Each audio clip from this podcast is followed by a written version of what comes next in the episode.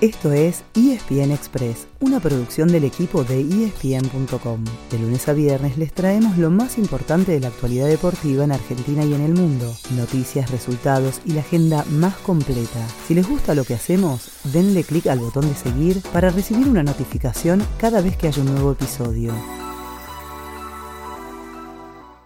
La selección argentina terminó de la mejor manera la última ventana FIFA antes del Mundial, con otra victoria contundente. Después de ganarle 3 a 0 Honduras el viernes pasado, repitió el marcador frente a Jamaica con un gol de Julián Álvarez y dos de Lionel Messi. El primero arrancó como titular, mientras que Lío reemplazó a Lautaro Martínez durante el segundo tiempo. La escaloneta estiró así su racha invicta a 35 partidos, a dos nomás del récord de 37 que está en poder de Italia. Es decir, que podría quedarse con la marca durante la fase de grupos de Qatar 2022. En la previa solamente queda un amistoso en noviembre y ante Emiratos Árabes. Después podría igualar la marca en el debut mundialista ante Arabia Saudita y superarlo unos días más tarde frente a México.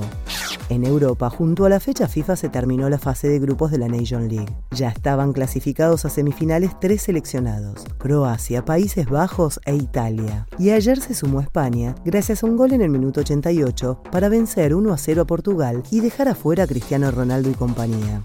En casa también hubo acción por cuartos de final de la Copa Argentina, con un partido ayer y tres programados para hoy. Banfield se convirtió en el primer semifinalista, superando a Godoy Cruz 3 a 1 en los penales, después de igualar en un gol en los 90. Facundo Cambeses, arquero del taladro, atajó cuatro penales, uno durante el partido y tres en la definición. El rival de Banfield saldrá del choque entre Independiente y Talleres en el Chaco esta tarde desde las 16 horas. En la otra semifinal podría haber superclásico, porque a las 7 de la tarde en La Rioja se cruzan Patronato y River y a las 10 de la noche en Mendoza lo harán Quilmes y Boca. Hoy tenemos dos eventos para recomendarles, ambos por Star Plus y otros dos que pueden ir agendando para el 2023. A la una de la tarde juegan las Panteras en el Mundial de Voley Femenino.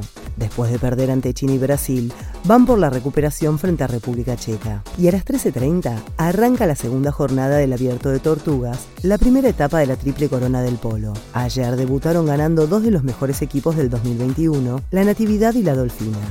Sabemos que falta para el año que viene, pero ayer hubo dos noticias que no podíamos dejar de compartir. Una es que el partido inaugural del Mundial de Hockey Masculino tendrá a los Leones enfrentando a Sudáfrica el 13 de enero en la India. La otra es que Roger Federer anunció que estará presente en la próxima Labor Cup, que será en septiembre de 2023. Claro que ya no como jugador, sino en un rol diferente, relacionado a su condición de organizador del evento. Ese fue el final del episodio de hoy. De lunes a viernes, al comenzar el día, les contamos lo que pasó y lo que se viene en el mundo del deporte. Los esperamos en el próximo episodio con mucho más ESPN Express.